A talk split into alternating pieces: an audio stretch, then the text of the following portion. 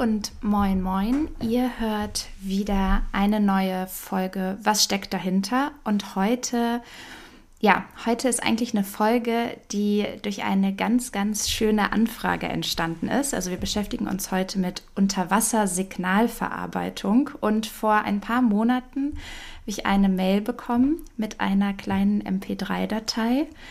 Dort konnte ich dann hören, wie Owe, einer unserer Experten heute, in einem U-Boot gesagt hat, Leaves Podcast ist äh, total toll. Irgendwie so war das, glaube ich. Könnt ihr gleich mal hören. Hallo hier da unten im Förderwasser.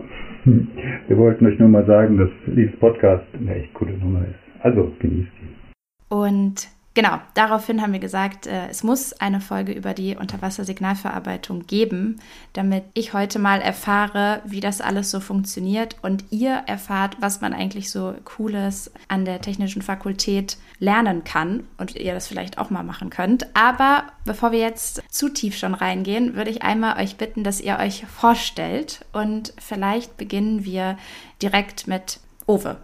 Gerne. Also, hallo auch von meiner Seite. Ja, ich bin in Owe. Ich bin wissenschaftlicher Mitarbeiter am Lehrstuhl für digitale Signalverarbeitung und Systemtheorie an der Uni Kiel.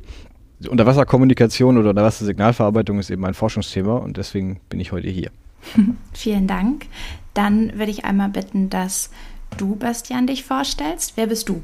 Ja, moin, moin. Äh, mein Name ist Bastian Kaulen. Ich bin auch wissenschaftlicher Mitarbeiter am Lehrstuhl für digitale Signalverarbeitung bei Herrn Professor Schmidt ich komme ursprünglich aus der Nähe von Schleswig, habe da dann auch mein Abi gemacht 2012, habe dann Wirtschaftsingenieurwesen, Elektroinformationstechnik studiert hier in Kiel, dann mein Master gemacht in nur Elektrotechnik, Informationstechnik und habe dann hier 2019 angefangen als Doktorand. Vielen Dank. Und dann haben wir noch Caroline. Ja, hallo, ich bin Caroline Seidel und ich studiere im siebten Bachelorsemester Wirtschaftsingenieurwesen, Elektro- und Informationstechnik. Davor habe ich noch eine Ausbildung zur Industriekauffrau gemacht und auch noch einige Zeit in meinem Ausbildungsbetrieb gearbeitet. Genau, und jetzt schreibe ich gerade meine Abschlussarbeit im Bereich der Unterwassersignalverarbeitung. Spannend. Dann zum Schluss einmal quasi derjenige, der das hier alles initiiert hat, der mir nämlich die MP3-Datei von Owe überhaupt äh, zukommen lassen hat. Unser Experte, Professor Dr. Gerhard hm. Schmidt. Vielen Dank. Moin, moin, auch von mir. Ich leite diesen Lehrstuhl, den Owe und Bastian gerade so lange erwähnt haben. Äh, das hat hier 2010 angefangen. Mein Vorgänger, Uli Heute hieß der, hat auch schon Unterwassersignalverarbeitung gemacht. Am Anfang war das jetzt nicht so meins. Ich habe erst mal geguckt, fand es dann aber sehr spannend und so seit, weiß nicht, Größenordnung fünf, sechs Jahren ähm, ist das auch ein, ein schöner Teil hier am Lehrstuhl. Wunderbar. Dann würde ich gleich dich bitten, Gerd, dass du überhaupt mal für uns erklärst, was ist überhaupt Unterwassersignalverarbeitung und was gehört alles dazu? Also was verstehen wir darunter? Uwe hat ja auch schon mal Unterwasserkommunikation erwähnt. Vielleicht magst du ein bisschen Licht ins Dunkel bringen. Ich bemühe mich, okay. Aus der Sicht von deinem Podcast ist natürlich ein sehr kleiner Teil ähm, der Forschung. Da geht es ja um, um, sehr, sehr viele Teile. Ähm, umgekehrt gibt es aber schon ein paar Dinge, die jetzt zu Unterwassersignalverarbeitung gehören, wir aber nicht machen. Also wir machen vor allem den, den akustischen Unterwasserteil. Das heißt, ich, man, man hat zum Beispiel einen Sender unter Wasser, nennt man Projektor, ein, ein Unterwasserlautsprecher, sendet Schall aus. Und dann passiert damit irgendwas, wird zum Beispiel reflektiert oder direkt übertragen. Und ein Unterwassermikrofon, ein Hydrofon nimmt das wieder auf. Und da gibt es so zwei Varianten, aktiv und passiv. Passiv wäre, man hört nur zu. Also zum Beispiel irgendeine so Horde Säugetiere, ein, ein, ein Orca oder sowas gibt irgendwelche Signale von sich. Man will wissen, was meint er denn, wenn er da was sagt? Also wenn er da, die haben so wirklich Jagdtaktiken und auch Namen zueinander, kann man sowas rauskriegen. Man kann einfach mal Sprachsignale, also Sprache von A nach B übertragen. Das wäre so Ovis Fachgebiet. Aber auch wenn jetzt zum Beispiel auf dem Weg vom Sender zum Empfänger äh, irgendwas passiert mit dem Schall. Also beispielsweise eine Horde Blubberblasen steigt auf, weil das Methan ist, die reflektieren den Schall. Dann kommt da eben was zurück mit einer gewissen Entfernung, in gewissen Winkeln. Und dann kann man daraus rückschließen, dass da eben Methangasblasen aufsteigen. Das wäre zum Beispiel so ein Fall, was wir hier machen oder allgemein Objekte finden. Was auch spannende Themen sind, wir aber nicht machen, ist andere Arten der Kommunikation. Also wenn man so normal über Kommunikation redet, dann denkt man so an WLAN und was es alles so gibt, GSM oder sowas. Aber all diese elektromagnetischen Sachen kommen nicht allzu weit. Da wird vielleicht Owe auch gleich was sagen. Das ist immer so sein Klassiker, wie er das motiviert. Ähm, das heißt, wir gucken so ein bisschen, wo man mehr als ein paar Meter kommt. Das heißt aber nicht, dass das nicht zur Unterwassersignalverarbeitung gehört, wird dann eben nur von anderen äh, Lehrstühlen gemacht. Also bei uns ist es vor allem akustischer Kram, der unter Wasser übertragen wird. Ich bin auch sehr gespannt, was ich gleich noch bei der Forschung dann, dann hören werde, weil ich gerade noch schwanke, ob ihr quasi in Anführungsstrichen nur die Technologie dafür entwickelt oder auch schon mit der entwickelten Technologie dann die Informationen auswertet oder ob das dann schon eine weitere Person macht. Also da bin ich, äh, bin ich sehr gespannt, was ich erfahren werde. Gerd, du hast ja gerade gesagt, erstmal war das da, du wusstest noch nicht so richtig, ist das jetzt dein Gebiet oder nicht. Äh, von daher passt das ganz gut, weil ich möchte gerne einmal von euch wissen, warum macht ihr das, was ihr macht? Was gefällt euch so sehr daran, dass ihr euch einmal für Abschlussarbeiten in dieser Thematik entschieden habt oder eben bei Gerd gesagt habt, oh doch, ich möchte da mal ein bisschen genauer drauf schauen und die Forschung da vorantreiben? Genau, vielleicht Gerd, bleiben wir gleich bei dir und äh, du erklärst einmal, warum du nun doch genauer dir die Unterwassersignalverarbeitung angeschaut hast. Okay, also ich habe schon gesagt, mein Vorgänger hat das gemacht. Ich selber komme aus dem Automotive-Eck, also so Audiosignalverarbeitung im Auto. Das hat erstmal noch nichts mit Unterwasser zu tun gehabt, aber der hatte das eben vorher schon gemacht. Und es gab verschiedene Ansätze, die ich dann irgendwie mitgekriegt habe und spannend fand. Also zum Beispiel Säugetiererkennung unter Wasser. Ganz, ganz viele Säugetiere geben irgendwelche Signale aus. Man will wissen, was ist das oder was für ein Tier ist es und was sagen sie. Das fand ich an sich schon mal ganz, ganz spannend. Das hat auch, ähm, naja, das ist ziemlich ähnlich zu Spracherkennung oder Sprechererkennung. Das kannte ich halt schon. Dann kam ich noch drauf, dass da auch andere Taktiken, es ist, sehr breit, dieses Feld. Ein anderer hat sowas wie eine, eine Objektverfolgung gemacht. Das heißt, wenn ich weiß, dass da irgendwie Objekte nur eine gewisse Geschwindigkeiten haben können, nur in gewisser Weise beschleunigen können und so, kann ich das ausnutzen, um Signalverarbeitung zu verbessern. Das fand ich auch spannend. Und dann kam dazu, dass ich gesehen habe, dass das alles klassische Verfahren sind. Das heißt, wenn man etwas in die Breite geht und den Horizont erweitert, kann man eine komplett neue Verarbeitung machen. Also beispielsweise, die nehmen alle spezielle Arten der Unterwasserschallwandlung. Piezokeramiken sind das im Allgemeinen. Das sind so große Dinger, die sind halt schon e seit Ewigkeiten da. Aber hier in Kiel haben wir ja auch Materialwissenschaftler, die ganz andere Formen der Schallwandlung machen können. Da sitzt jetzt Bastian zum Beispiel mit seinem Thema drauf, kann er was tun. Wenn man das beides zusammennimmt, also Signalverarbeitung plus zum Beispiel neue Materialien, neue Arten der Schallwandlung, kann man ganz neue Systeme bauen. Und dann kommt noch dazu, das ist aber in vielen Bereichen so, dass eigentlich so künstliche Intelligenz auch noch eine Rolle spielen wird. Und das ist noch im Unterwasserbereich nicht allzu viel benutzt worden. Ich meine jetzt nicht nur so Mustererkennung, sondern auch eine Planung eines Systems. Wenn man verschiedene Modi in der Unterwassersignalverarbeitung hat, kann man die hin und her switchen. Und wie geht das am besten? Das kann zum Beispiel so ein neuronales Netz ganz gut. Und das sind neue Felder, die da bisher noch keinen Einzug gehalten haben. Und dann dies irgendwie zusammenzubringen, fand ich äh, unheimlich spannend. Deshalb haben wir es dann auch weitergemacht. Und auch sehr gut, also finde ich zumindest. Das ist sehr gut, weil das Bastian und Owe gut machen, nicht weil ich das gut mache. Okay, jetzt aber auch Schluss, das ist Motivation genug, glaube ich.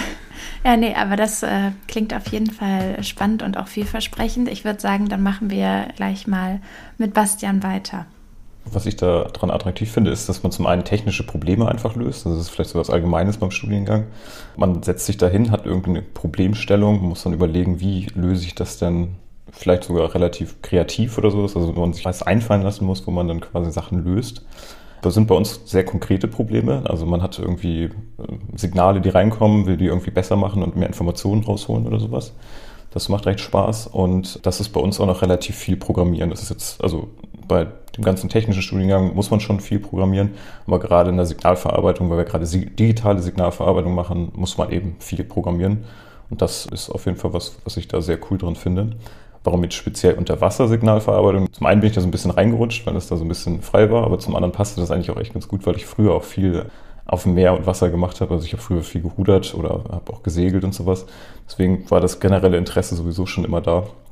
Und gerade hier in Kiel finde ich das eigentlich ganz cool, dass man sowas macht und auch machen kann, weil gerade die Förde da ist, dass uns auch viele Sachen ermöglicht, ganz blöd gesagt, weil wir einfach hier mit dem Schiff rausfahren können. In also nicht, ein paar Minuten sind wir halt direkt am Wasser. Wir haben so ein kleines Boot, das können wir recht schnell reinschmeißen und können dann wirklich Messungen einfach direkt vor Ort machen, bei uns vor der Haustür. Das ist eigentlich echt ganz interessant.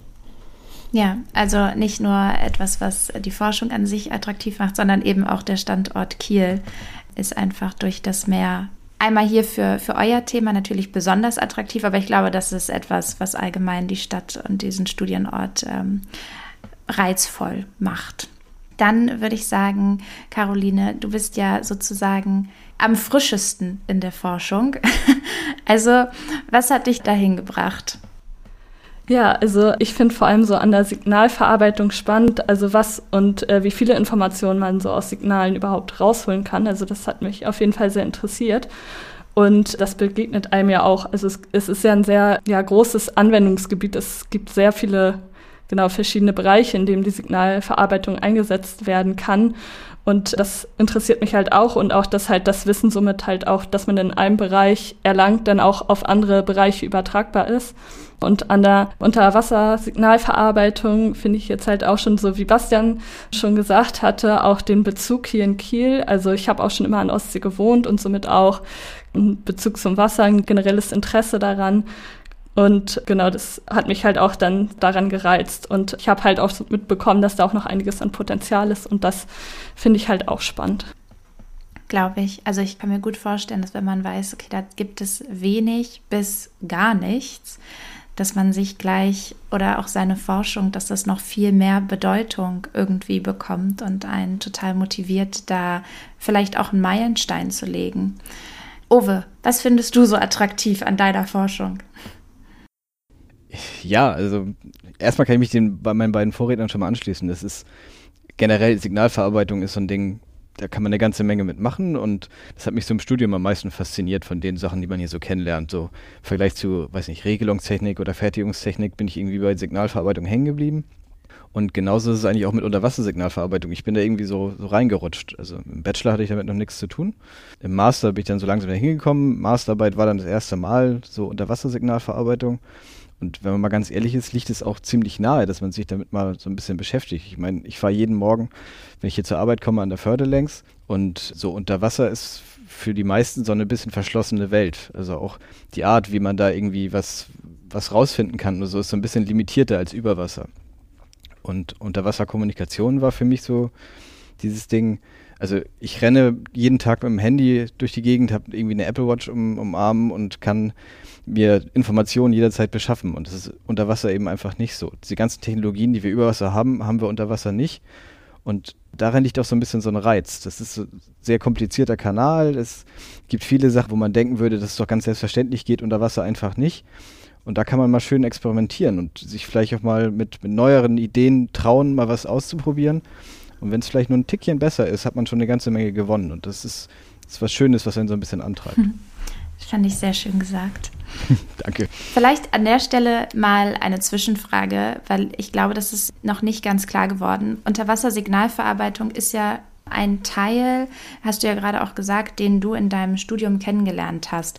Was hast du denn überhaupt studiert? Oder was studiert auch Caroline? Also wo begegnet mhm. man das überhaupt, wenn man dann sich bei euch einschreiben möchte? Ich habe auch Elektrotechnik studiert, genau wie Bastian, im Bachelor und dann auch im Master. Und Elektrotechnik ist eben, naja, man denkt immer bei Elektrotechnik daran, dass man irgendwelche großen Stromkreise hat oder Transformatoren oder sowas, aber das hat sich in den letzten Jahren einfach so gewandelt, dass man in völlig andere Bereiche irgendwie vordringen. Und dazu gehört eben auch diese Unterwassersignalverarbeitung, die, eben auf einmal mit dazukommt. Und ja, das ist, man ist manchmal näher dran an der Informatik als an dem klassischen Bild der Elektrotechnik, würde ich sagen. Okay. Perfekt. Ich glaube, das ist gar nicht so schlecht, weil vielleicht sagen einige Hörer und Hörerinnen jetzt nach dieser Folge, wow, ich möchte das unbedingt machen und ich bin genauso wasserfanatisch und äh, da ist noch so viel, so viel, was offensichtlich entdeckt werden muss und wissen dann gar nicht, was sie überhaupt studieren sollen, weil wir das nicht geklärt haben. Ich habe jetzt so, so ein paar Gedanken, die mir im Kopf umherspuken. Und zwar weiß ich, haben ja gerade NaturwissenschaftlerInnen schon so einen Nerd-Stempel meist aufgedrückt. Und vielleicht irre ich mich da total, aber ich dachte, ich frage euch einfach mal direkt, Gibt es diese Art von Vorurteilen wirklich? Könnt ihr das bestätigen oder eben nicht? Oder was für Vorurteile kennt ihr vielleicht auch aus eurem Arbeitsalltag oder vielleicht auch aus eurem Forschungsalltag? Ich glaube, da mache ich gleich mal weiter. Ja, also man kriegt schon so ein bisschen mit, dass es Vorurteile gibt. Also es gibt so diesen Spruch, Haare lang, Arme schmächtig, ich studiere Elektrotechnik. Und das trifft natürlich auf die allermeisten nicht zu, aber das ist bei Klischees ja ganz, ganz häufig so. Und dass auf E-Techniker-Partys grundsätzlich keine Frauen rumlaufen, wird auch immer wieder behauptet. Und da muss man leider zugeben, dass auch ein bisschen was dran. Und Caroline ist die nette Ausnahme, die wir da manchmal haben. Gerd, was sagst du? Stimmt schon, wir haben äh, ziemlich wenig Frauenanteil. Und ich glaube jetzt nicht, dass das alles irgendwelche Machos sind, wo dann eine Frau sich nicht wohlfühlen würde. Aber ich weiß auch nicht wirklich, warum Frauen sich jetzt nicht für unser Kram da irgendwie interessieren. Es gibt aber noch ein paar weitere, wenn du so sagst, Vorurteile. Also zum Beispiel, gerade im Unterwasserbereich ist das oft mit ganz klassischen Methoden. Also das sind Leute, die haben seit 20 Jahren, seit 30 Jahren machen die Sonar- oder Unterwassersignalverarbeitung. Und da hat sich schon auch technisch ein bisschen was getan. Also zum Beispiel hat man früher mit klassischen Signalen gearbeitet, Sinus und Cosinus und sowas. Mittlerweile ist, hat der Zufallsprozess da irgendwann Einzug gehalten. Also man, man beschreibt ein Signal eher auf statistische Weise. Das ist für die Ältere ein bisschen neuer. Und dann sagen die auch, diese Neuen da mit ihrem komischen Dichten und so, das kann doch gar nicht gehen und so. Und jetzt neuerdings kommt ja künstliche Intelligenz und so dazu. Das ist dann auch die mit ihren ganzen Daten da, die haben noch nie ein Wasser gesehen oder sowas. So, sowas könnte man auch sagen. Aber ich finde, gerade in der, in der Forschung sind so Vorurteile relativ schnell aus dem Weg geräumt, weil ja, man kann das relativ schnell überprüfen, ob das jetzt gut ist oder nicht oder schlecht ist. Und insofern wird das dann auch akzeptiert. Ich habe da noch so ein Ding, also wenn man so erzählt, dass man so Unterwassersachen macht, dann denken viele immer gleich so an, an U-Boote und wenn man dann fragt, wo kommt denn das Geld dafür her, dann wird immer gleich gesagt, ja, das ist ja wahrscheinlich Bundeswehr.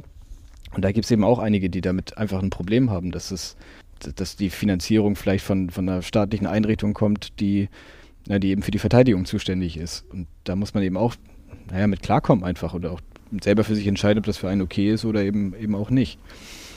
Ja, finde ich ein interessanter Punkt. Habe ich zum Beispiel noch überhaupt gar nicht drüber nachgedacht.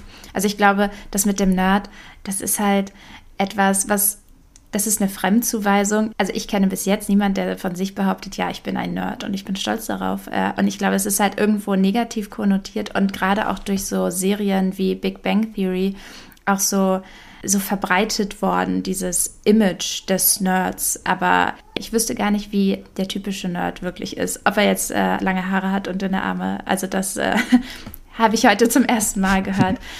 Und generell, also bei dir, Gerd, finde ich auch spannend, dass man sozusagen innerhalb eines Forschungsbereiches, also eigentlich ja mit den gleichen Zielen, sozusagen so einen Generationskonflikt auch irgendwo sieht, dass man eine gewisse Skepsis gegenüber Neuem entdeckt. Aber vielleicht ist das auch irgendwo eine Motivation, dass man dann eben sagt, hier mit meinen neuen Überlegungen kann das vielleicht viel, viel besser sein und ich werde es euch schon zeigen. Ihr werdet schon sehen, dass das viel besser ist und dann werdet ihr euch vielleicht ärgern oder wundern oder noch umdrehen irgendwie. So, also aber sehr, sehr spannend. Und das kenne ich so ein bisschen auch aus den, aus den Geisteswissenschaften, dass man, dass man das dort auch antrifft. Wir haben uns ja jetzt schon darüber unterhalten, dass man, wenn man mit euren Forschungsbereichen in Kontakt treten möchte, am besten Elektrotechnik studieren sollte. Ich würde trotzdem einmal gerne fragen, was würdet ihr als Anforderungsprofil an Studieninteressierte jetzt rausgeben? Also was für Empfehlungen habt ihr? Welche Interessen sollte man vielleicht mitbringen? Welche Begabungen oder hm, was hättet ihr vielleicht auch vor eurem Studium gerne gewusst? Ja, dann fange ich mal ein bisschen an. Also so als Anforderungsprofil muss man, glaube ich, erstmal ganz generell sagen, dass man so eine Art von technischem Interesse haben sollte in irgendeiner Art und Weise. Also man muss wirklich sich interessieren für, ja, wie Dinge vielleicht funktionieren oder wie ähm, irgendwas von A nach B kommt oder irgendwie sowas, dass man so ein bisschen die Fragestellung dahinter vielleicht interessant findet. Weil sonst ist es, glaube ich, wie bei jedem Studiengang, wenn man keine Lust oder nicht das tiefere Interesse dafür hat, dann wird das ja sowieso meistens nichts, weil einfach der Antrieb fehlt, irgendwas dafür zu machen. Das Ding bei uns ist jetzt noch ein bisschen, dass da dann auch diese Probleme sehr technische Natur natürlich sind. Das heißt, man muss auch Lust haben, darüber nachzudenken und zu verstehen zu wollen, warum irgendwas nicht geht, warum irgendwas geht, wie vielleicht irgendwelche Sachen von A nach B aufeinander anzuwenden sind. Das ist eigentlich auch ganz cool, weil man Sachen in einem einen Feld lernt und merkt, hey, das ist ja genau dasselbe Prinzip in einem anderen Feld oder kann man genau darauf anwenden und, und auch lösen oder irgendwie sowas. Was jetzt, glaube ich, ein bisschen vielleicht auch wieder Vorteile sind, dass man denkt, dass man mega gut in Mathe sein muss oder sowas bei uns jetzt. Das stimmt so halbwegs. Also ich war jetzt auch nie so richtig gut in Mathe zum Beispiel. Man muss aber so eine gewisse Bereitschaft dazu haben, sich damit auseinanderzusetzen. Wenn man merkt, hey, ich kann das gerade irgendwie nicht, dann muss man auch die Bereitschaft sagen, hey, ich muss mich dann anscheinend jetzt mal hinsetzen und da mal ein bisschen was machen. Aber in der Theorie ist es so, dass eigentlich alles, was im Studium gebraucht wird, auch während des Studiums gelehrt wird. Also das ist so, dass man nichts als Anforderung sagt, dass man sagt, hey, ich hatte das in Mathe nie verstanden oder sowas, deswegen kann ich jetzt eh nicht Elektrotechnik studieren. Das ist jetzt bei uns nicht so. Was vielleicht mal interessant zu wissen ist, das hatte Owe eben auch schon mal angesprochen, bei uns, der ganze Studiengang heißt ja quasi Elektroinformationstechnik. Und früher bei uns war das auch so, dass ich Elektrotechnik mehr so mit Widerständen und so einem Kram verbunden habe. Also relativ einfachere Sachen, wo man dann irgendwelche Spannungen darüber berechnet oder sowas. Aber gerade dieser Informationstechnik-Teil ist bei uns sehr wichtig, weil wir da auch viel jetzt programmieren mit. Gerade bei uns am Lehrstuhl programmieren wir quasi eigentlich nur, aber bei vielen anderen Lehrstühlen ist es eben auch so, dass man jetzt wirklich eigentlich sehr viel mehr Informatik-Aspekte in dem Studiengang drin hat. Also wer jetzt vielleicht überlegt, hey, mache ich Informatik oder Elektroinformationstechnik, sollte sich das irgendwie nochmal angucken, weil wir da auch echt viel mitmachen. Das wusste ich vorher so auch noch nicht. Und was bei uns jetzt auch noch wichtig ist oder interessant ist, dass man auch noch einen Wirtschaftsteil mit reinbringen kann. Also wir haben äh, den Studiengang Elektroinformationstechnik als Studiengang an sich, aber auch noch einen Teil, der heißt Wirtschaftsingenieurwesen Elektroinformationstechnik. Also sehr langer Titel, aber da ist dann quasi noch drin, dass man einen gewissen BWL-Teil mit drin hat. Was bei uns jetzt auch noch ein bisschen besonders ist, dass wir, glaube ich, 70 Prozent Technik haben. Das heißt, der Wirtschaftsingenieur ist bei uns 70 Prozent auch Elektrotechniker und macht die gleichen Fächer und sitzt zusammen in den Vorlesungen und 30 Prozent eben ein, in Anführungszeichen mal klassischer BWL-Teil, also so ein klassisches BWL-Studium, was dann auch nebenbei gemacht wird. Und was das jetzt eigentlich auch ganz cool macht, ist, dass man das auch wechseln kann. Also es war bei mir zum Beispiel auch so, ich habe als Wirtschaftsingenieur angefangen. Früher war das immer so, Deutschland braucht Wirtschaftsingenieure und das ist der tolle Spagat zwischen Technik und, und BWL und allem. Während des Studiengangs habe ich dann aber gemerkt, dass dieser Wirtschaftsteil jetzt nicht direkt was für mich war. Also das ist interessant, das sind sicherlich tolle Aspekte, die da gelernt werden und sowas, aber das war jetzt nicht so, dass, dass ich gesagt habe, hey, ich will nachher irgendwie groß was mit dem wirtschaftlichen Aspekt vom Wirtschaftsingenieur zu tun haben. Habe dann deswegen meinen Bachelor da drin erstmal beendet und habe dann meinen Master quasi in reiner Elektroinformationstechnik gemacht, wo ich gemerkt habe, hey, das ist mehr so das Thema, was ich nachher machen will. Und genau, da musste ich dann so ein paar Kurse noch nachmachen, aber das hielt sich alles in Grenzen, habe das auch währenddessen noch gemacht. Ja, also total schön, dass es ja auch so vielfältig und divers sich entwickelt hat und man quasi im Studium schon viele Felder offensichtlich kennenlernt. Ich glaube, das ist auch dann eine schöne Vorbereitung für das spätere Berufsleben, wenn man nicht unbedingt dann sich vielleicht für die Forschung entscheidet mit einem Spezialgebiet, dass man dann recht breit offensichtlich aufgestellt ist. Jetzt äh, würde ich ja gerne so langsam mal mit der Forschung beginnen, damit wir überhaupt erfahren, was ist da so möglich und was ist so toll an der Unterwassersignalverarbeitung? Ihr habt mich da jetzt schon richtig angefixt. Und Caroline, du schreibst ja jetzt deine Bachelorarbeit und genau. du bist quasi mittendrin und deshalb würde ich dich gerne einmal fragen, wozu forschst du überhaupt? Was machst du da? Wie, wie gehst du vor? Und vielleicht magst du uns einmal erzählen, wie du überhaupt auch zu deinem Thema gekommen bist. Ja, das kann ich gerne machen. Ich habe auch schon als IFI am Lehrstuhl von Herrn Schmidt gearbeitet und halt, wie vorhin ja auch schon gesagt, mich schon sehr fürs Thema interessiert und deswegen hatte ich dann auch mit Herrn Schmidt über einige interessante Themen gesprochen für die Abschlussarbeit. Genau, und dann hatte ich auch, als es dann sich konkretisierte, mit Bastian, der mich ähm, dabei betreut, auch nochmal darüber gesprochen und dann letztendlich mich für das Thema entschieden. Und zwar ist mein Thema der Entwurf und Implementierung einer neuartigen Prozessierungsstruktur für Sonarsysteme.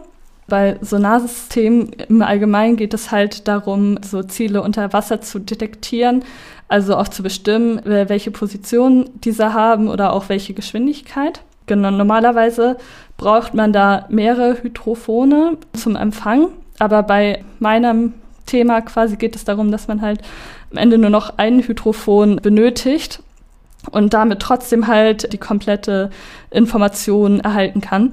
Und dafür ist es halt so eine neue Idee des äh, Signaldesigns entstanden. Also die Signale müssen bestimmte Eigenschaften dafür haben, Und wie diese Eigenschaften generiert werden, da gibt es halt ein neues Verfahren und das setze ich halt in meiner Bachelorarbeit um. Genau, und das Ziel ist es quasi, dass man einen geringeren Rechenaufwand hat durch genau dieses neue System und eine bessere Qualität, also eine genauere Angabe über Position und Geschwindigkeit erhält. Okay, jetzt habe ich gleich zwei Fragen. Also erstmal, ja. wow, was für ein Titel. was sind Hydrophone? Ich glaube, das wissen noch mehr Leute nicht, also nicht nur ich, die das hier hören. Vielleicht magst du das einmal erklären. Genau, also das hatte Herr Schmidt, glaube ich, am Anfang auch schon mal ähm, kurz erzählt. Das sind halt Unterwassermikrofone sozusagen, also mit denen dann die Signale empfangen werden. Ja, perfekt. Das ist sehr simpel. Okay. Und dann die zweite Frage. Ist das auch Kommunikation zwischen Lebewesen unter Wasser oder zwischen U-Boot 1 und U-Boot 2 oder zwischen U-Boot und Gerd in seinem Büro? Also welche Signale kann ich mir da vorstellen? Es geht quasi darum, wenn du jetzt in einem U-Boot bist, andere, zum Beispiel Taucher oder auch andere äh, Schiffe oder auch meinetwegen irgendwelche Felsen oder so unter Wasser zu erkennen und dann zu wissen halt, genau dort befindet sich etwas und genau damit man halt auch besser navigieren kann letztendlich. Okay, perfekt. Jetzt, jetzt habe ich es auf jeden Fall verstanden. Also ihr müsst bedenken, das ist so gar nicht mein Gebiet. Und ich hatte in der Schule zwar Bio-Leistungskurs, Bio, Bio war noch so meins und alles andere war so, hm. Also mein Physiklehrer hat ganz sympathisch mal zu meiner Mutter gesagt, Ihre Tochter, die nutzt gerne die ganze Notenspanne. Mal schreibt sie eine Eins, und dann haben wir auch mal eine 5. Ich habe noch nicht begriffen, wo sie sich gerne einpegeln möchte. Also da sieht man, wie so meine, meine Leidenschaften dann mit Naturwissenschaften sind. Genau, aber zurück zur Forschung. Owe, du forschst ja auch ganz aktuell und ich meine, wenn ich das richtig verstanden habe, promovierst du Du bist also schon einen Schritt weiter und deine Forschung ist etwas größer angelegt. Und vielleicht magst auch du uns einmal erzählen, was du da genau machst und wie du da quasi auch vorgehst. Genau, ich glaube, das fände ich ganz schön, wenn du einmal erklärst, wie hm. du quasi deine Ergebnisse auch, auch sammelst. Okay. Ja klar, also ein bisschen größer ist es bei mir schon. Also Caroline hat eben drei Monate Zeit für seine Bachelorarbeit und ich habe eben eine befristete Stelle hier am Lehrstuhl. Und am Ende soll eben ultimativ irgendwann mal eine Dissertation stehen, wenn das dann so passt mit den Ergebnissen und so. Naja, mein Thema ist eben Unterwasserkommunikation. Das bedeutet eben, ich hatte es vorhin schon mal so, so angedeutet, diese etablierten Verfahren, was wir über Wasser kennen, funktioniert unter Wasser eben nicht.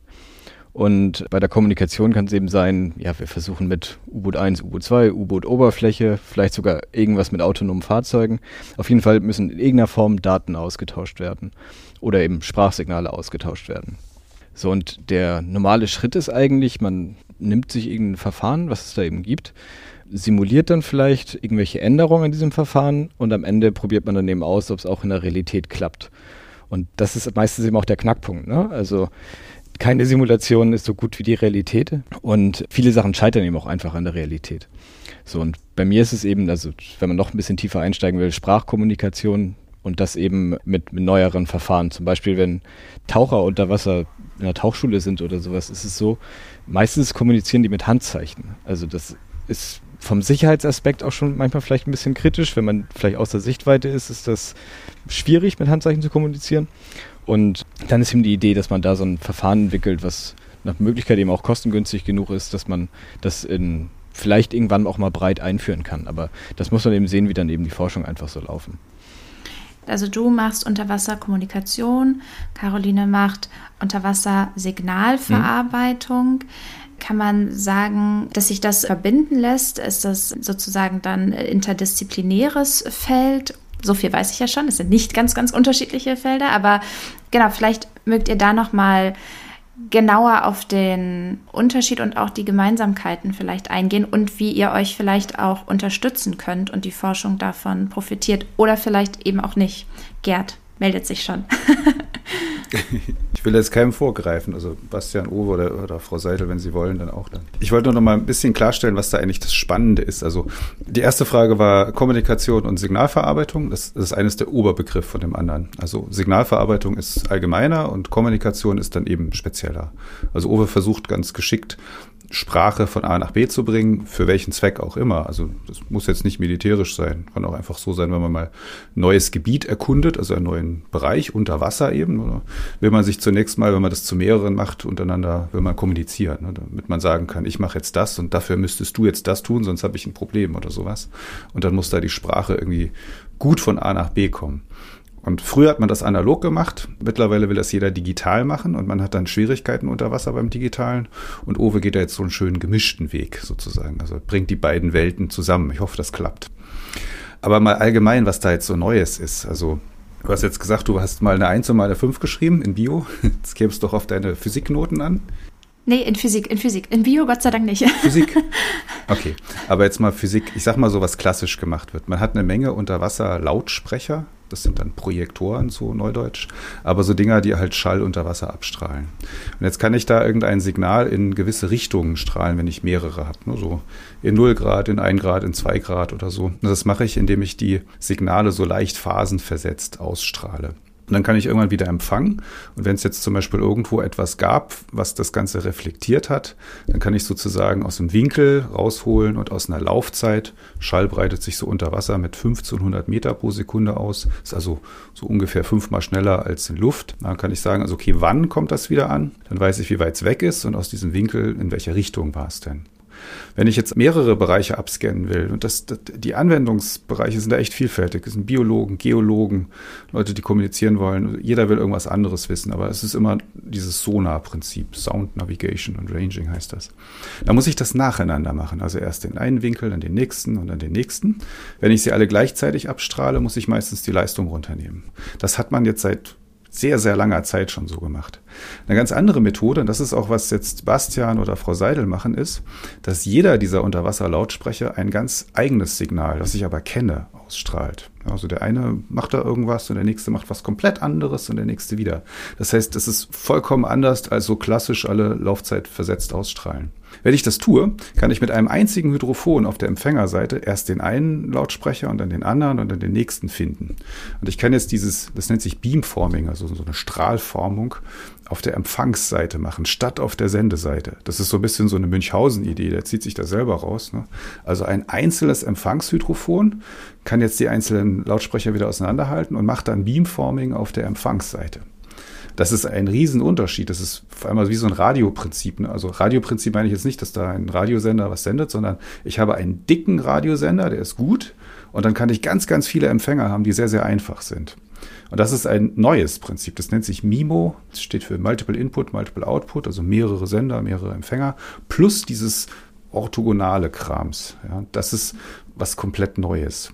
Wenn man das jetzt weiterdenkt und probiert das mal, das gab es bisher nicht. Wir mussten erst mal Firmen überzeugen, dass die überhaupt mal so ein Ding bauen, damit das geht. Also das ist, kann man nicht einfach kaufen. Dann kann man auf der Empfängerseite ja auch mehrere Hydrophone nehmen. Die kann man sehr frei anordnen plötzlich. Das klappt aber mit den gekauften nicht. Und dann merkt man ja, jetzt kommen wir ja wieder nicht weiter. Dann muss man eigentlich Leute bitten, dass sie neue Hydrophone bauen, neuartige Hydrophone. Und das macht zum Beispiel dann Bastian in Kooperation mit der Materialwissenschaft in, in Kiel.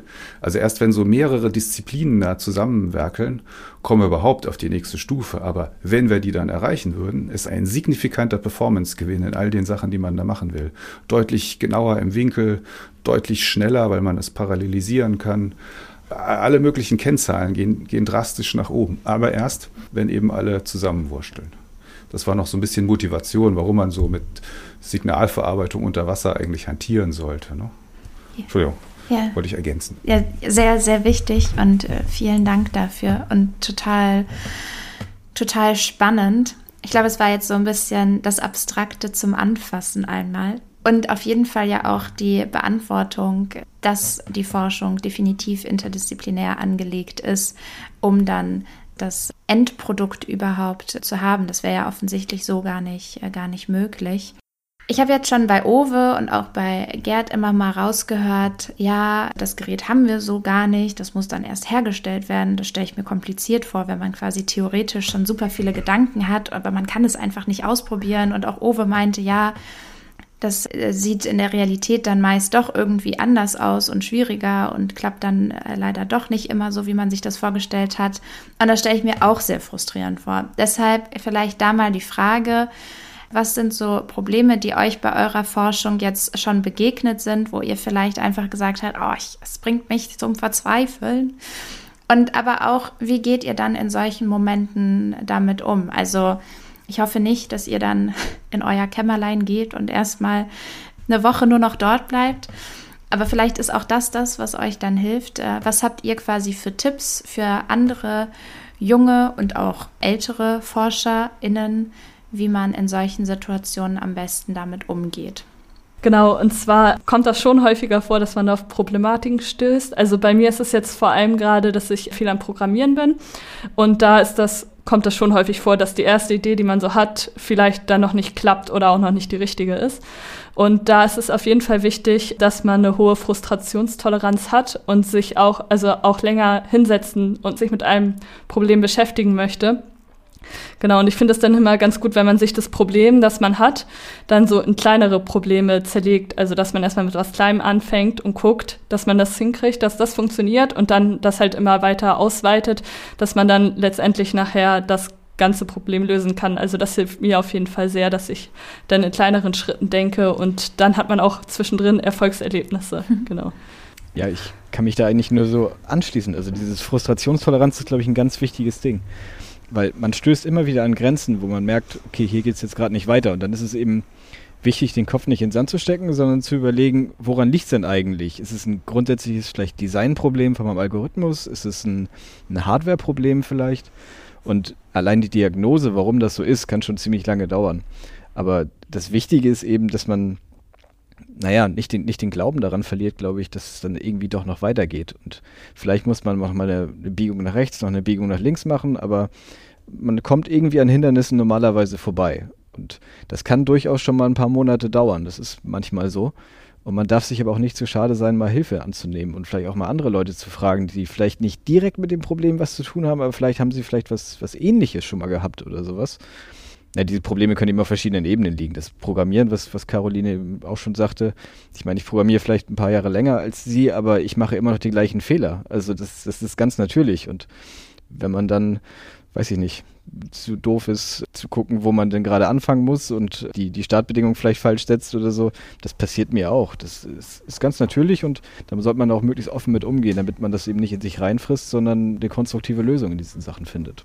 Ja, also finde ich nochmal wichtig, dass wir auch irgendwo sagen, dass es eine gewisse Frustrationstoleranz irgendwo geben muss, auch als Anforderungsprofil vielleicht für Studieninteressierte, weil wir sehen ja, dass es bei der Bachelorarbeit oder spätestens auch bei der Masterarbeit zu einem aktiven Forschen kommen wird und da vielleicht auch sehr wichtig ist. Aber ich finde auch schön, wie unterschiedlich und doch auch irgendwo gleich ihr das löst und dass ihr euch davon nicht abbringen lasst. Also Uwe ist ja jetzt schon auch länger dabei und trotzdem scheint dich das so gar nicht irgendwie zu bedrücken, sondern, also wenn ich mir vorstelle, längere Monate, wo mal etwas nicht so funktioniert, wie man sich das wünscht, ich wüsste nicht, ob ich der Typ dafür bin. also ich bin so ein ganz impulsiver Mensch. Ich glaube, ich wäre, also ich wäre dann wie so ein Wirbelwind äh, bei euch im Büro und würde mich da um Kopf und Kragen in Rage reden.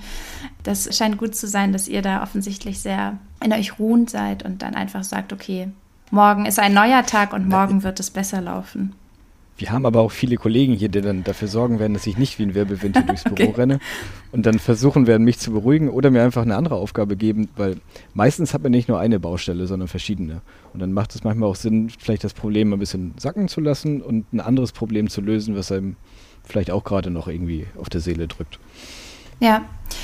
Doch, das ist wichtig. Ich finde es schön, dass du auch, auch mal betonst, dass es gut ist, in den Austausch zu gehen und vielleicht die Kommunikation zu suchen, dass man eben nicht sagt, ich äh, schäme mich jetzt oder fühle mich schlecht, weil bei mir was nicht funktioniert, sondern ganz im Gegenteil. Das ist was, was uns alle betrifft und ich suche mir jetzt einfach Hilfe oder einen Ratschlag und dann geht es mir, geht's mir schon ein bisschen besser, weil ich mindestens sehe, dass es anderen ähnlich gegangen ist oder geht. Genau. In meiner letzten Podcast-Aufzeichnung habe ich etwas dazugelernt. Und zwar gibt es Probleme und Problematiken nicht nur in der Forschung, sondern es kann auch auf administrativer Ebene zu Grenzen kommen oder zu, zu Problemen einfach. Und da würde ich gerne Gerd oder auch Bastian fragen, was ist da jetzt wirklich gemünzt vielleicht auch auf Carolines und Oves Forschung oder wenn ihr sagt, nee, lieber allgemeiner, was sind da Probleme, auf die ihr gestoßen seid?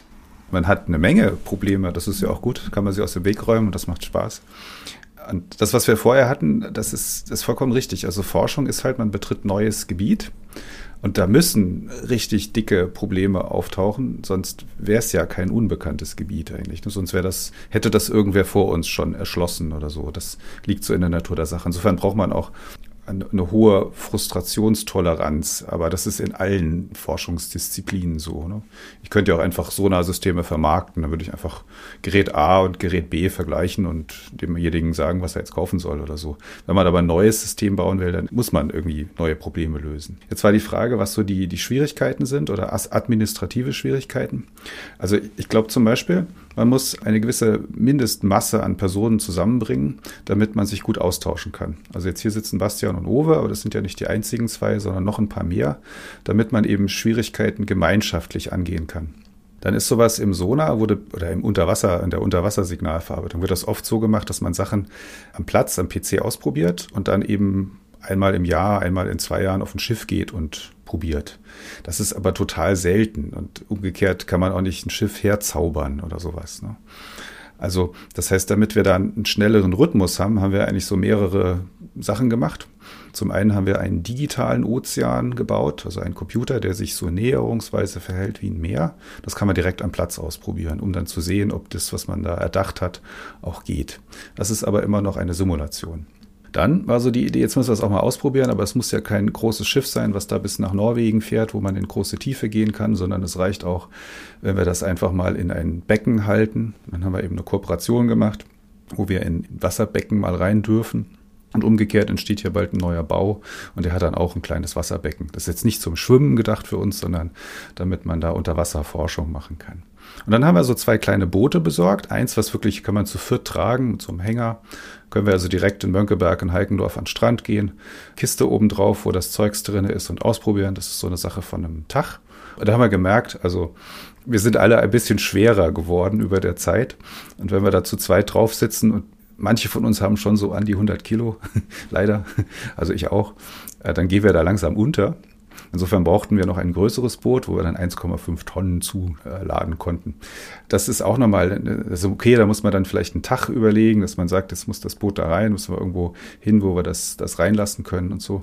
Aber in dem Sinne, dass man überhaupt eine Uni dazu bringt, ein Boot zu kaufen und sowas. Du hast du selber gesagt, es gibt so Schwierigkeiten, Geräte zu bekommen. Das stimmt. Also ich habe dann einen DFG-Großgeräteantrag gestellt, wo man einfach Geld von der DFG zum Beispiel bekommt, um sowas überhaupt mal zu bauen. Und danach muss es aber auch wirklich einer bauen. Da muss man erstmal jemanden überzeugen, dass er sagt, hey, das ist eine gute Idee. Du musst das ganz anders machen als früher. Früher war nett, aber anders ist auch gut.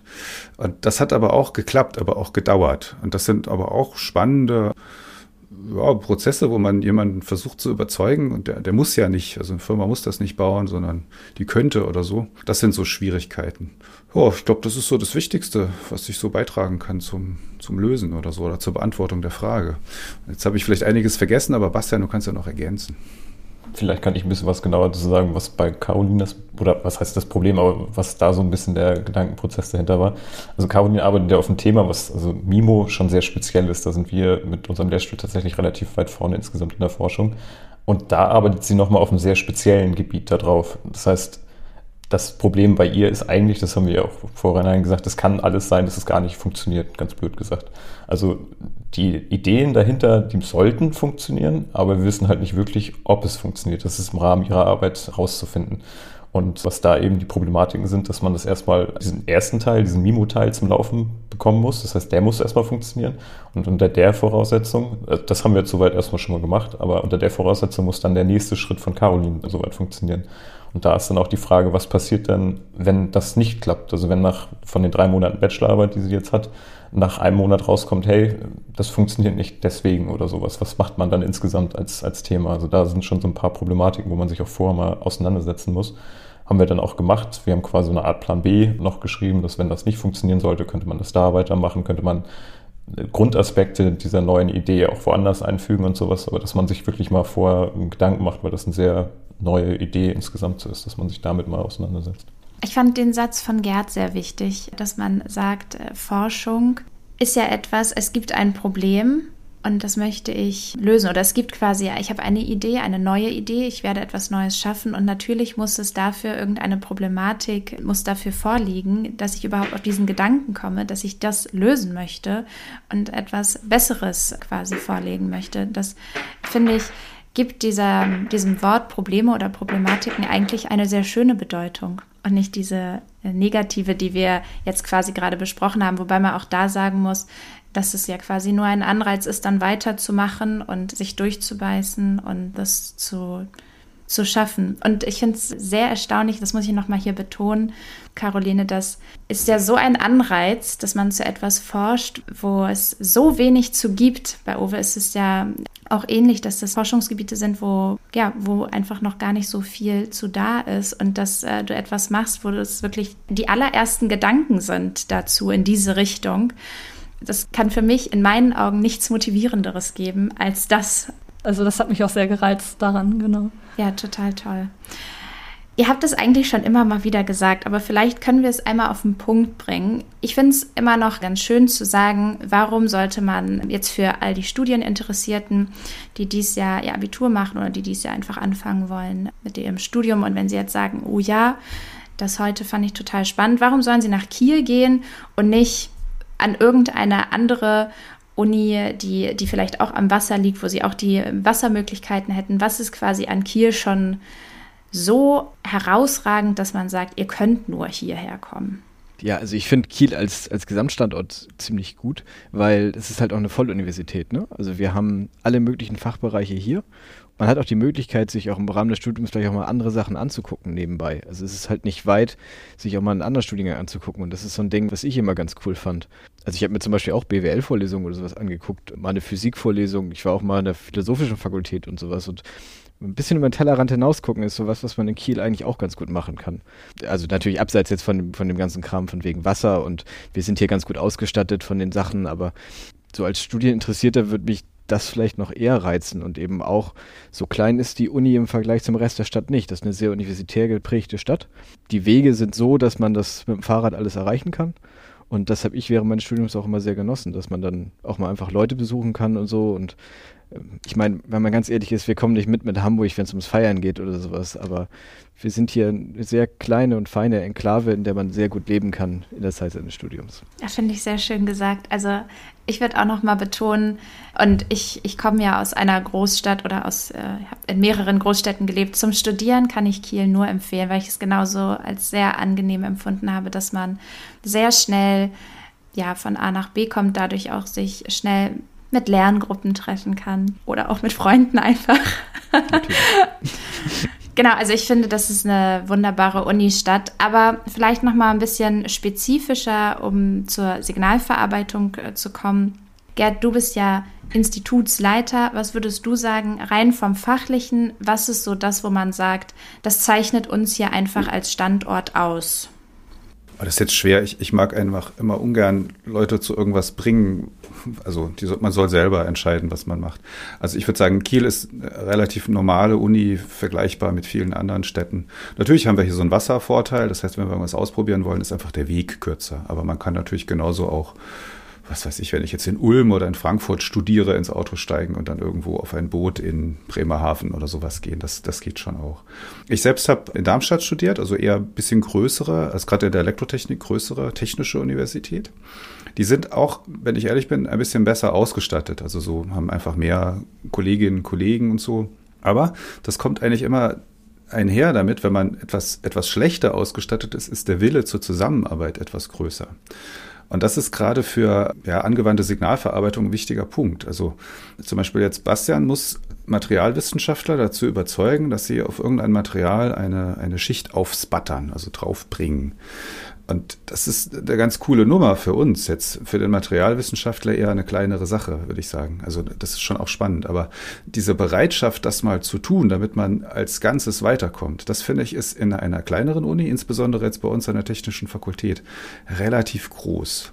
Oder wir haben so ein bisschen Spezialwissen für neuronale Netze gebraucht, Reinforcement Learning. Da gibt es hier so einen Mathematiker, Herrn Christensen, übrigens sehr netter, schlauer Typ, mit dem könntest du auch mal eine Folge machen. Riesen, riesen Fritze, aber der ist sehr schnell bereit, da mitzuhelfen. Und das habe ich hier in Kiel als sehr, sehr positiv empfunden. Und das macht dann auch Spaß. Warum es jetzt Elektrotechnik und nicht was anderes sein soll, das muss sich dann jeder selber entscheiden. Ich selber habe daran gemocht, dass ich so in der Mitte zwischen Mathematik, Physik und Informatik stehe und dann aber auch den Kram wirklich bauen kann. Also nicht nur wie so ein Mathematiker drüber nachdenken kann oder nur die Programmierung, sondern wirklich die, die Dinge selber. Also auch der Physiker ist eher ein bisschen weiter vorne, macht auch spannende Dinge, aber so das Ding dann wirklich zu bauen, das ist neu. Und damit gestaltet man eigentlich die Zukunft mit. Also ne, so jetzt die nächste Generation von Handys, die nächste Generation von Unterwassersignalverarbeitung, von irgendwas. Das ist gestalterisch. Das fand ich irgendwie cool. Leider ist ein Studium eher so ein Einzelkämpfer-Ding. Also man muss da natürlich jede Prüfung alleine bestreiten und so.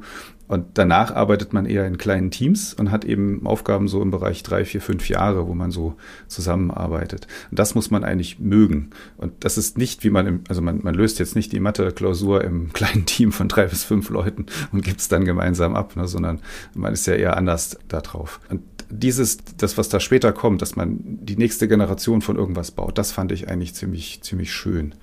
Ja, und Kiel, ich mag das. Also gerade die Größe gefällt mir oder so, aber das würden die Ulmer und die Darmstädter und die Aachener und die Münchner auch alle sagen. Ne? Muss man dann gucken, was man mag. Ja, doch, vielen Dank. Finde ich total interessant und ich glaube, dass das ein sehr, sehr, sehr, sehr attraktiver Punkt ist, dass man eben etwas, etwas zum Anfassen schafft, dass man vielleicht etwas schafft, was wirklich Anwendung findet. Also, das habe ich ja so in dieser, in dieser Ausführung, wie ihr das habt, äh, zum Beispiel mit meinen Studiengängen nicht. Also das, was ich schaffen kann, sind Forschungsanstöße, vielleicht auch neue Ergebnisse, neue Gedanken zu gewissen Fragestellungen und Thematiken. Also das Einzige, was ich anfassen kann, sind meine ausgedruckten Blätter. Ich habe kein Gerät dann. Das ist auch, also das ist, ich glaube, je nachdem, wie man sieht, auch was total Tolles, aber finde ich ein total schöner Anreiz. Also wieder ein sehr großer Motivationspunkt. Jetzt sind wir schon leider nahezu am Ende. Und zum Schluss, da wir schon bei den Fragen quasi sind, was könnte für Studieninteressierte spannend sein, würde ich da auch gerne noch einmal bleiben und fragen, wenn man quasi nicht sich für die Forschung entscheidet, so wie jetzt Bastian und Owe oder auch du, Gerd, wenn man quasi sagt, ja, war ganz nett, was ich da gemacht habe im Studium, aber ich möchte eigentlich nicht promovieren.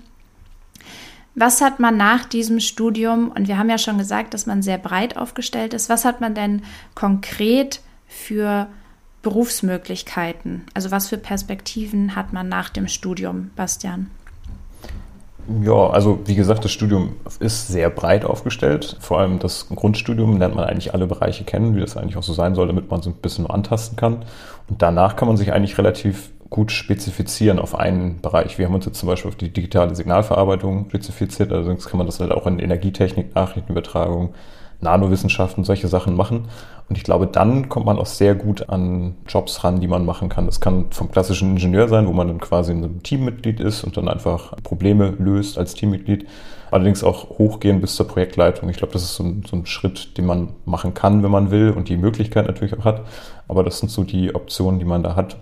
Insgesamt ist, glaube ich, auch das, das Anwendungsgebiet, wo man nachher eingesetzt wird, recht flexibel. Also es kommt natürlich darauf an, zu welcher Firma man nachher gehen will. Aber da gibt es auch ganz viele Sachen wie Medizintechnik, Kommunikationstechnik oder Automobilsachen. Ähm, also da kann man sich, glaube ich, auch nochmal sehr spezifizieren, wo man das nachher auch machen will.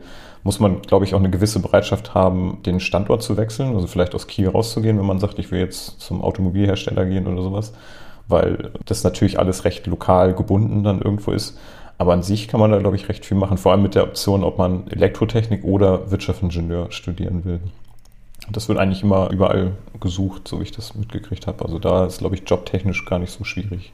Ja, du hast ja vorhin gesagt, dass man früher immer gesagt hat, äh, Wirtschaftsingenieure. Ich weiß nur, das, was ich gehört habe, schon zu Schulzeiten war, dass man unbedingt eigentlich Ingenieur werden muss, dass man dann für die nächsten, ich weiß nicht wie vielen Jahre ausgesorgt hat, definitiv einen Job findet und das eigentlich mit die beste Jobwahl ist, die man treffen kann. Das war immer etwas, was uns äh, in den Schulen gesagt wurde und ich weiß, also mindestens einmal hat meine Mama mir auch das mitgegeben, ob ich mich nicht doch noch mal doch noch mal für was Vernünftiges entscheiden könnte. Jetzt sind wir leider schon am Ende. Ich finde es immer so spannend und so interessant und dann ist die Zeit aber doch um und ich habe äh, wieder viel Neues gelernt und es war sehr spannend. Also vielen Dank, Owe und Gerd, für die kleine MP3. Das war eine sehr, sehr gute Idee. Und Bevor wir aber jetzt uns verabschieden, finde ich es nochmal spannend zu erfahren, was bei euch jetzt ansteht. Also was macht ihr in den nächsten Wochen nicht, nicht privat, sondern gerne in eurer Forschung, Caroline? Ja, okay, also bei mir ist es relativ klar. Also ich werde jetzt erstmal meine, mit meiner Bachelorarbeit weiter fortfahren und das hoffentlich dann erfolgreich abschließen, das äh, Bachelorstudium. Genau, und danach habe ich dann noch geplant, äh, das aufbauende Masterstudium anzuschließen, dann im Sommersemester. Ich erinnere mich noch, dass du jetzt demnächst mit dem Boot aufs Wasser fährst. Habe ich es richtig in Erinnerung? Genau, also in. Oder Messung? Genau, wir machen in einem Monat, ähm, nehmen wir noch Messungen vor, genau, dass die Signale, die ich jetzt schon generiert habe, dann ausgesendet werden und ich dann halt auch mit den Daten nachher weiterarbeiten kann. Dann müsst ihr mir nochmal schreiben, ob das dann so funktioniert hat. Also, wenn man das dann direkt so sagen kann, weiß ich nicht. Ja, das machen ähm, wir gerne. Perfekt. Ja, Bastian, wie sieht es bei dir aus? Bei mir ist tatsächlich relativ ähnlich. Ich habe ein bisschen größeres Problem bzw. Arbeitspaket, was ich jetzt noch bearbeiten muss. Das ist so ein bisschen liegen geblieben jetzt in den letzten halben Jahr. Das wollte ich jetzt in den nächsten zwei Monaten nochmal wirklich fertig angehen, vielleicht auch fertig machen und dann auch nochmal eine Messung machen, um das wirklich zu verifizieren. Perfekt. Und Owe, bei dir? Ja, also natürlich immer Vollzeit das Forschungsthema weiterbringen, aber daneben gibt es natürlich auch so ein paar Sachen, die man machen muss. Also hier in der Uni haben wir eben auch, dass wir so ein bisschen Lehre nebenbei machen müssen. Das heißt jetzt natürlich Klausurenphase. Das bedeutet nicht nur für die Studenten, dass die was zu tun haben, sondern wir eben auch. Also ich muss zum Beispiel in der mündlichen Prüfung und sowas mitwirken.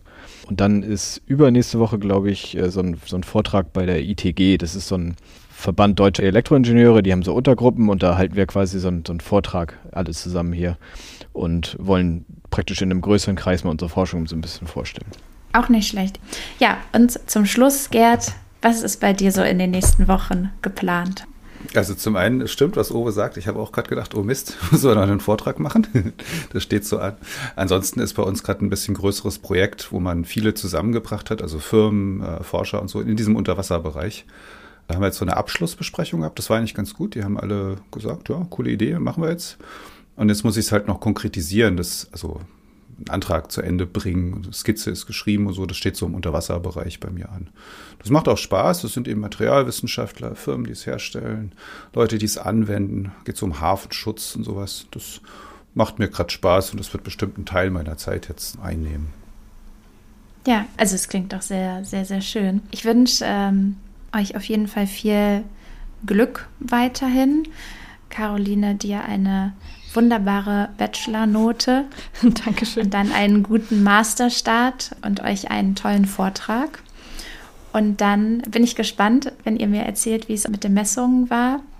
Und kann mich nur bedanken bei euch. Vielen Dank, dass ihr zu Gast wart. Vielen Dank für die schöne Folge, die wir zusammen gestaltet haben. Und dann noch für alle HörerInnen werde ich natürlich die Kontaktdaten in die Show Notes packen. Also bei Fragen könnt ihr wie immer mir gerne schreiben, sowohl über die Mailadresse als auch über Instagram. Aber ihr werdet auch wieder die offiziellen Mailadressen, die man theoretisch auch auf den Institutsseiten findet, bei mir verlinkt finden. Das habt ihr einfach quasi schneller parat. Und wenn ihr sagt, Mensch, Owe, du, ich habe da noch eine Frage oder wow, Owe, ich habe vielleicht äh, den bahnbrechenden Gedanken, der dir weiterhelfen könnte, dann äh, könnt ihr sie gerne alle kontaktieren. Und dann heißt es, wir hören uns wieder in zwei Wochen und tschüss. Tschüss. Vielen Dank. Tschüss. Vielen Dank. Danke.